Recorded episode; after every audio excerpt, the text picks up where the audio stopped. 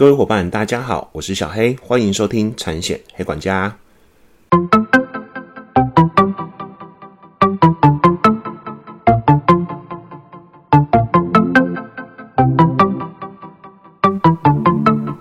产险黑管家可以透过所有通路上架收听，不管你是 iOS 系统或是 Android 系统的手机，请搜寻产险黑管家。令小黑在 FB 也成立粉丝专业喽。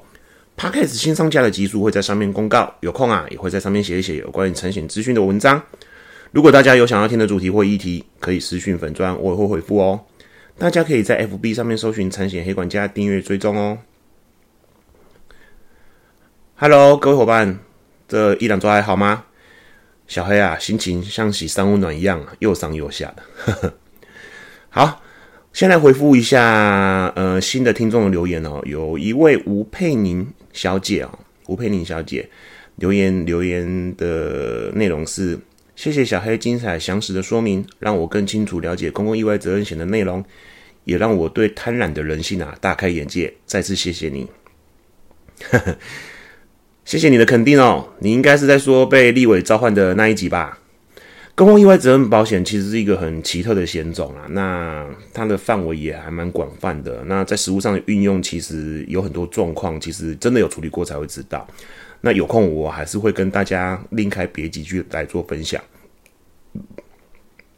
那今天要跟大家分享什么呢？今天要跟大家分享的话题是：一般道路、高速公路、私人停车场。车祸事故处理的 SOP 不太一样，各位伙伴，您知道吗？OK，今天要跟大家分享这个议题，是因为我在上一集有特别提到警方现场处理的事情嘛，我在讲责任保险大会诊那时候嘛，那我就觉得其实车祸事故的警警方处理的程序跟有没有报警的一些利害关系，我真的觉得是蛮重要的，在理赔实务上，以之前在当理赔的时候，在处理的时候，其实。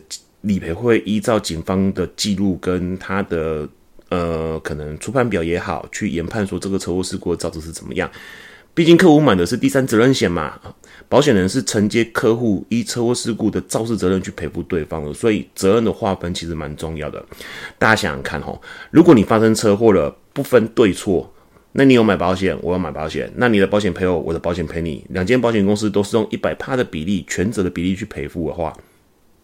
我告诉你，可能各位啊，这两年没有防疫险可以买，为什么？因为保险公司应该就倒光光了吧。好，那回来今天的话题哈，那今天呢就是车祸事故现场的 SOP 啊，那我大概会跟大家分享几个我觉得很重要的内容。你们如果在网络上看到，或者是在一些警政机关啊，或者是比如说交通队那边有一些宣导的文宣呐。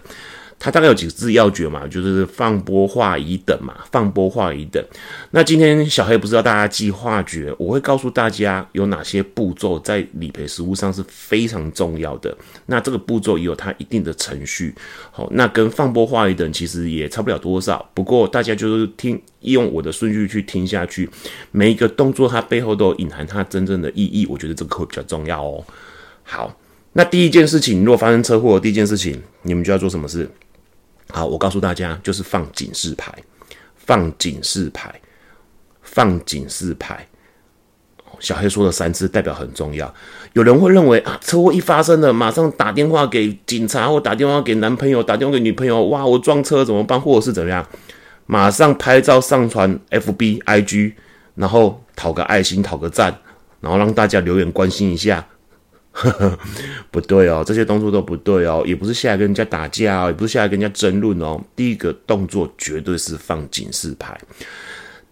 呃，我要跟各位伙伴、跟各位听众互动一件事情哈，你们要有个概念哈，车祸事故发生，不管你在哪里，你都要放三角警示牌，或者是呃各项的警告标志，告知后车、前车这边已经有事故了，我们已经不是在行进当中，是在停驶的状态了，让它有保持。一定的距离，然后会试踩刹车，去避免二次的冲撞。为什么呢？因为二次的冲撞啊，有可能你前车没有放警告标志，而会被后车去做球场。大家好，如果有空的话，可以上呃 Google 也好了，或 YouTube 也好，去搜寻一下，哦，机车二次事故哦，或者是呃。车祸倒地又遭后车机车撞飞这些关键字哦，你就会看到一些新闻跟影片哦，哦，像像就像有个影片，他就没有放警示三角锥或者是警示的相关标志，然后女学生连续被撞两次，那你会觉得很可怜啊！我发生车祸了，我已经倒地受伤了，就我被后车撞，我怎么会那么可怜？没有，你最可怜的是什么？是后面那台车如果有受伤的话，你会有刑事上的责任。我再讲一次，你前面发生事故了，你第一动作没做好，后面的车撞上来，对，后面的车未保持安全距离撞上来，他一定有部分责任。可是你前车的人如果没有放警告标志的话，对方有受伤，对不起，你也有次，你可能也会有次要的责任。次要的责任叫做次因，次因对方有受伤，他还是可以告你过失伤害。所以我告诉大家，不要得不偿失。真的，车祸事故发生的第一个动作就是放警告标志，去告知让后方的人知道。如果你今天放了警告标志，后方还是撞上来的话，原则上呢，你就不一定会有责任，不一定会有责任。好，所以这个部分我我我觉得很重要，所以所以要让你知道一下，第一个动作就是放警告标志。那有几个重点哈，放警告标志会有几个重点，哪几个重点？譬如说。呃，你要放多远？你要放多远？哈，那小黑跟大家讲哦，你放警告标志的距离要够。其实我们有一个法，应该是法规哈，它叫做《道路交通事故处理办法》。道路交通处理事故处理办法哦，该法的第四条吧，我如果没记错的话，它有规定哦，你要放警告标志要放多远，它有规定哦。譬如说，我印象中它的法条上面是这样子写的哈，如果是高速公路，高速公路。你就要放于事故地点后方一百公尺处，一百公尺哦。高速公路，你在高速公路不管哪个东哪个，你不管内线车道、外线车道或者是路肩，你就要放事故地点后方的一百公尺处。那如果是一般的快速道路，快速道路有没有？我们比如说我们一些高架的快速道路有没有？它的速线是六十公六十公里的路段呐，原则上你就要放怎么样？后方八十公尺处，后方八十公尺处。那如果是速线是五十到六十的路段呢？有的速线，比如说一些乡镇市的路段，它可能呃速线会比较高点，可以超大概五十以上、六十以下。比如说一些省道，那与事故地点要放五十公尺处，五十公尺处。所以你们只要记个逻辑哈，原则上你行驶这个道路速线是几公里，你就要放几公尺远，这个就是依法令规定合适的适当距离。OK，所以小黑再跟大家讲一下哦。放警告标志是第一个步骤，可是你放的远不远，放的适不适当是第二个步骤。你不能发生车祸，比如说你在高速公路发生车祸，然后你下来放警告标志，就你只放你只走走三步的距离，警告标志离你的车只有三公尺。我告诉你，后车如果不小心撞上来了，你还是会很衰，会有次要的责任，次因的责任。OK。那如果是一般，嗯，比如说我们一般的道路，或者是比如说大家如果在呃双北市或者是比较大城市啊，交通拥拥塞或行车时速低于十公里的的路段呢，就是就是每天上下班那种路段呢，其实你至少要放在事故地点后方五公尺处，五公尺处，也就是说你至少要走五步的距离，走五步的距离。所以这边小黑大家让你们知道一下，你们可以去查相关的法规，我用实物要跟跟你们讲，原则上。这个区段路线，呃，速线多少你就放多远，速线一百公里，你就要放一百公尺。你大概用这样子的观念去架。那如果是交通拥塞，或者是行车时速低于十公尺，你至少要放五公尺。那小孩告诉大家一个实物，实物上很简单，你只要不要放得太近，原则上都比较不会有问题，都比较不会有问题，警察来也不会给你开单。所以这个很重要，放警示牌。而且要放够远，要放一个适当的距离。那大家记得哦，放警示牌的时候要面向来车走回去，比较安全。那你如果在国道啊或快速道路上，我真的建议你，尤其是那种在晚上时情哦，你身上能发亮的东西都让它发亮吧。你身上能发亮的东西都让它发亮，这是维护到你自身的安全哦。OK，所以第一个步骤就是放警告标志。那第二个步骤呢？其实如果有人受伤的话，其实我觉得要关心一下伤势，关心一下伤势哈。那关心对方的伤势，我觉得有几个重点哦。第一个就是，如果对方有受伤的话，你可以去询问他意识是否清楚。譬如说，今天小黑跟个跟矮矮一不小心擦撞到了，他倒在地上，我会叫阿姨阿姨阿姨，你先问他的意思是否清楚。那第二个部分呢，我建议大家，我由衷的建议大家不要任意移动伤者，不要任意移动伤者，就是他如果受伤在那里了，你不要想要去扶他起来。好，当然大家会觉得说啊，他就那边很痛苦，你你还不理他哦。甚至有人说，哎，我听过小黑讲这一段哦，告诉大家哦，那种现在七月嘛，大热天哦。柏油路上就像铁板烧一样哦，你让他在那边不要理他，没有啦。我所谓的不要移动伤者，不代表不要理他哈。所以各位听众、各位伙伴不要误解哦。你们可以先打伞，然后大概问他意思，然后快点拨打一一九。可是你不要去移动他。我还是跟大家建议一下，你们可以去看哦，一些车祸事故现场啊，救那个救护车去的话，医护人员去现场啊，他第一个动作绝对都是是先顾什么？先顾受伤者的颈椎，曾经就有个案例哦，呃，有一位小姐三年前呐，她发生了车祸事故。那车祸事故当下，他半坐在地上，然后他只觉得他的脖子酸麻，然后这时候有一位热心的什么邻居上前替他按摩颈部，把他扶起来。结果救护车到场之后呢，救护车把他固定颈部头颈。只把他送上救护车，然后到最后到医院去的时候，他才发现他颈椎三四五节骨头已经碎裂，压迫到中枢神经，肩膀以下全部瘫痪。这个是真实的案例哦，这是真实案例哦。这个案例告诉你什么？受伤的人又是车祸，又是有有伤到颈椎的。你如果去扶他哦，你你如果没有一一般的医学常识，或者是你不像一般的救护人员这样子很很了解说该注意什么地方，或者是先固定颈部哦。你去扶他要干嘛的时候，他可能颈椎断一节，被你一扶变断三节，腰椎也是，腰椎也是。所以我真建议大家哈，不要任意移动伤者。可是你可以先帮他打伞或降温，然后快点打一一九。OK，所以这很重要哦，因为你如果去做扶他的动作，你会让他的伤势变得更严重，伤势变严重。我说实在话，你后面要跟对方和解，或者是赔偿金额的认定，就会有很长很多的时间成本在跑。你也会很烦哦，所以很重要。再来，维持现场完整哦，维持现场完整。如果有人受伤，维持现场完整，不要怎样，不要去捡拾那些散落物哈，也不要去移动机车。那这个部分我等下后面会讲哦，到底要不要移动现场这件事情。那第三个步骤呢，当然就是报警处理了。我刚刚讲嘛，第一个放警示牌，第二个关心对方的伤势，第三个步骤就是报警处理。报警处理。那在报警处理这一块呢，我还是要跟大家讲哈，不同的概念哈。车险的共同条款里面，其实有写的很明确，第三责任险的部分要有什么警现警单位的处理文件来佐证。那小黑在上一集的 podcast 有个有跟大家讲，在讲个人责任险大会诊那一块有有特别跟大家提到，其实呢，警方的文件到底是不是必须的？就回归到一个问题嘛，我在上一集有讲嘛，有警察记录不代表是真的，没有警察记录不代表事实是假的。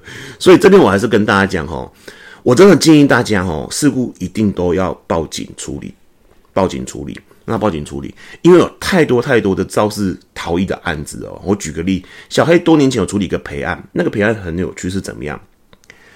一个年轻的机车骑士，我记得他刚。考完驾照嘛，那骑机车你一定要人比机车凶嘛，对不对？一个过弯，然后一个阿妈刚好要过什么？一个老奶奶刚好要过斑马线，她过弯比较急速，然后老奶奶看到吓到跌倒。我告诉大家，没撞到哦，没撞到哦。她过弯，然后老奶奶要走斑马线，被她一个很大的幅度的过弯吓到，她紧急刹车，老奶奶没有碰到她，老奶奶跌倒。然后奶奶跌倒之后呢，就开始说啊，那笑脸郎他也卡在劲啊，就把我们当事者念了一顿。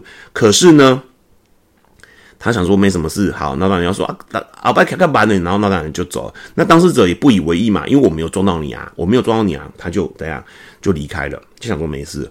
就晚上呢，警察局打电话来说，他中午在某个路段撞到一个老奶奶，现在对方要对他提告，告他肇事逃逸。对各位听众跟伙伴，你没有听错，他没有撞到哪里奶奶，结果呢，老奶奶可是老奶奶吓到跌倒，结果他晚上收到什么？收到警方打来说，你肇事后逃逸，对方要对你做提高动作。我告诉大家，致人受伤而离开现场没有报警处理，其实这犯了呃肇事逃逸的案子是属于公共危险罪，是属于刑事的罪，处理上真的会很麻烦。当然，你们会觉得没撞到算有没有呢？那今天也不是要跟大家讨论肇事责任的问题，我只是跟大家讲，遇到这样类似的事故，我真的不管什么样的状况，你就是一通电话到交通队、到警察局。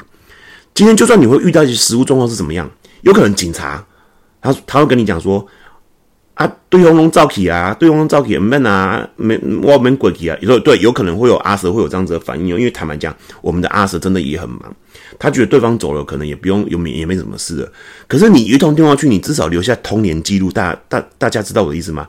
你至少留下一个通年记录，代表你有报警的事实。你到时候对方如果回来反咬你的话，你还可以保护到自己，你还可以保护到自己。所以我觉得这个很重要，你保护到自己，说，哎，我有打电话给警察，可是警察没有来。OK，那如果警察有办法去现场，那当然是最好，就把整个发生事情跟警察讲，这是避免什么？对方如果说你当初这个年轻人有做个动作，对方到最后告肇事逃逸的时候，警察说没有，人家当下就报警了，是你们你们离开现场哦。我告诉大家，整件事情就会峰回路转，峰回路转。好，所以我真的建议大家哈，不管怎么样，都是通知警察来。那我大概这边要跟大家互动一下哈。你因为发生的场地不同啊，来的警察会不一样。譬如说，你今天在一般的道路或者是国道发生交通事故，通常都是当地的交通大队的员警来做处理。大家如果有发生过车祸报警，或者是你有在看路上有发生车祸，通常都是有个辖区派出所的员警到现场先维持交通，到最后呢会有交通队的员警来接手。那所以呢，一般道路就是各地。区的交通大队的员警来帮你做笔录，做笔录。那可是你如果比如说你如果在 Costco 停车场，在家乐福的停车场或私人土地撞到呢，你打电话去啊，原则上交通队是不受理，因为他会跟你说这是私人土地，非道路，不是他们管辖的范围。那这时候怎么办？小黑叫我要报警啊，这警察不来怎么办？好，告诉大家，每个辖区都有辖区的派出所员警。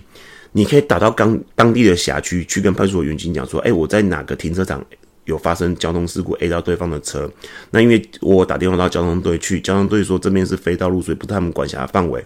那麻烦阿 Sir 来现场了解跟处理一下。有听懂的意思吗？原则上，停车场跟私人土地的事故都是各辖区的派出所员警去做处理。那他们在处理的程序上跟交通队其实差异不大，不过他们不太会像交通队有画很明确的现场图跟跟后续的的出判表制作。哦，所以这边小孩要跟大家互动一下，一定都有员警来做处理，只是你要不要打而已。所以这是各地辖区的派出所员警到处。那你有可能遇到个状况，就是比如说你在停车场发生，然后。那个派出所员警说他没有空，或者是啊，这个也不属于他们处理，还是怎么样？就是有可能被软性的拒绝。那我告诉大家，你们也不用怕，你们直接邀对方到辖区的派出所去做类似个备案的资料。我再讲一次，今天如果警察真的不到现场，你可以跟对方邀一邀，一起到辖区的派出所去做备案的资料，后续再提供给理赔人员说你是哪一个派出所的哪个员警去做，哪时候去做登记的。所以这边我还是跟大家回馈一件事情，在我理赔的质押当中，警方的记录，我认为是非常重要的记录。那理赔也会以这个当依据。当然，我认为理赔要去做查证，了解真实状况的情形。而另外一个层面来讲，我也要想要跟大家互动一下，就是呃，报警有时候客户可能会觉得很麻烦，或者是说啊，轻微擦伤我们自己做处理就好了。可是我还是跟大家讲哦。你为了省一时的简便，好省一时的简易程序跟手续，你后面可能招致更大的损失。所以这个是我要跟大家提到的哦。报警的部分，我建议真的都要警方的处理。OK，那交通队警方来处理之后，就会开一个登记联单，登记联单。那大家可以上网去搜寻，因为呃，我可能没办法显示图片给大家看哈。那就是所谓的三联单，登记联单上面会所载车牌。姓名跟手机号码这一份资料就是提供给呃产险公司的理赔大哥去做后续的处理。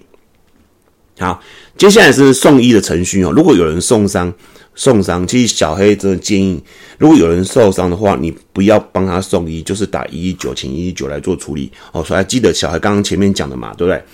关心伤势的部分哦，移动伤者的部分不要去移动伤者，哦，他可能颈椎、腰椎都已经有问题了，你去移动他，其实对你来讲是不利的。你更别去帮他送医，你就交给专业人去处理。因为我知道你们很好意，可是如果说后面发生了任何问题，原则上会赖在你身上就很麻烦。OK，那再来一个，最后一个下车定位，好，就所谓的定位。所以我还是跟大家讲，有擦撞呢，就是要留到现场报警，擅自离开都算肇事逃逸，就是要报警，不管有没有受伤，你就留下警方记录吧。那保留现场，保留现场这边有个重点，让大家知道，如果有人受伤啊，现场不要移动；没有人受伤，标会后可以移动车辆。我再讲一次，很多人遇到车祸事故，在想说我到底要不要移动现场？我给大家一个概念，如果有人受伤，就不要移开现场了。好，如果年纪跟小黑。差不多的听众应该知道嘛，对不对？之前有很有名的单元剧嘛，《蓝色蜘蛛网》《玫瑰童林演》嘛，对不对？里面是不是有个组长叫什么组长？李组长嘛，对不对？李组长发现案情不单纯，认为这是刑案现场，他就会黄布条围起来。我告诉大家，车祸事故有人受伤，那个叫做刑案现场，过失伤害刑事案件，所以有人受伤不要移动现场，警示牌还是要放。那如果没有人受伤呢？好，如果依照相关的办法，没有人受伤，其实你可以标会。现在的很多大概都拍照啦，拍照，好，拍照就是远远从由远到近拍好几张，左右各各个各个方位拍的好拍好几张。拍完照之后，其实你可以移到路旁等警察来，因为哈，依照道路交通事故处理办法的第三条，这边有大概有叙述到。叙述到大概什么样的情形？呃，不得任意移动肇事车辆及现场痕迹证据。哦，但是呢，他的但书，无论伤亡且车辆上人行驶，或有人受伤且当事人均同意移至车辆，哦，应先标会车辆位置及现场痕迹证据后，将车辆移至不妨碍交通之处所。所以这个办法告诉你，其实是都可以移动的。可是以小黑的理赔经验，我告诉大家，我不建议有人受伤移动，因为它是刑事案件的现场。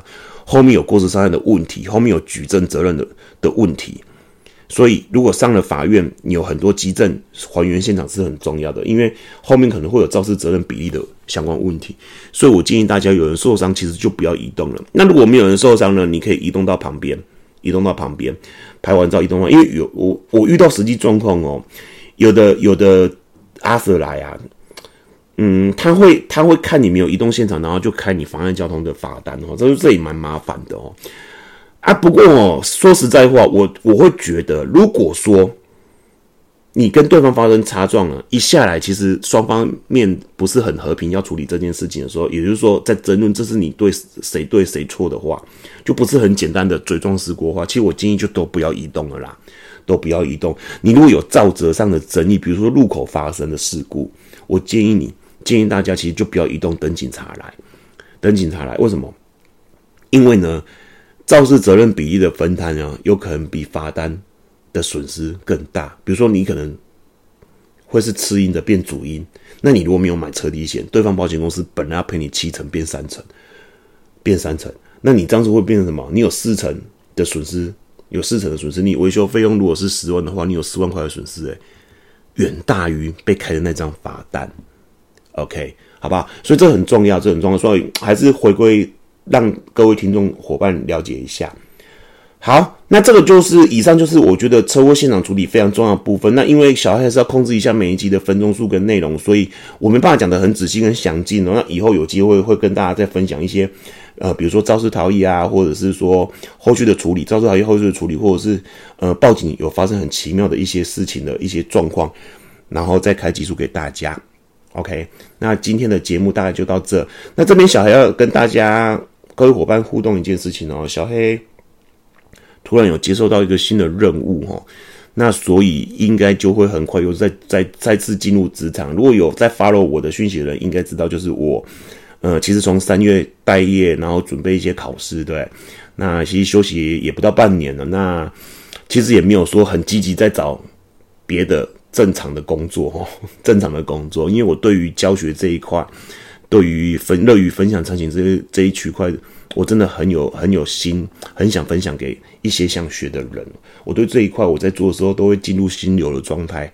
那有些伙伴跟同仁听完我的东西，学到新的知识，应用在他的客户上，我真的觉得那个非常有成就感，比每比每个月给我薪水还有成就感。那所以目前这些事情都是无偿的哦，可是一直无偿下去也不是办法，对不对？大家还记得，如果认识我的人知道嘛，对不对？我还有一个黑公主嘛，每天都都拿学费贷给我说，爸爸要这个这个月安亲班又要缴钱哦，幼儿园要缴钱了，还是会有经济上的考量跟压力啊。那休息也到一段时间了，所以。呃，有有有去找一些工作，那有一个还不错的公司也提供 offer 给我了，所以原则上我应该是近期内就会进入职场了。那进入职场呢，想当然尔就可能会影响到我这个频道这个频道出集数的频率哈。不过这件事情小黑会尽量还是每个月至少两集上架，让各位。忠实的黑粉可以学到一些产险的薪资。那我接下来去的那样子的公司，其实会在讨论更专业的产险的东西哦。那这或或许以后也可以反馈给各位伙伴，好不好？那大概就是这样了。那今天的节目到这，保险找业务，专业有温度。那祝各位在接下来的下半年能事事顺利，业绩辉煌。我们下期见，拜拜。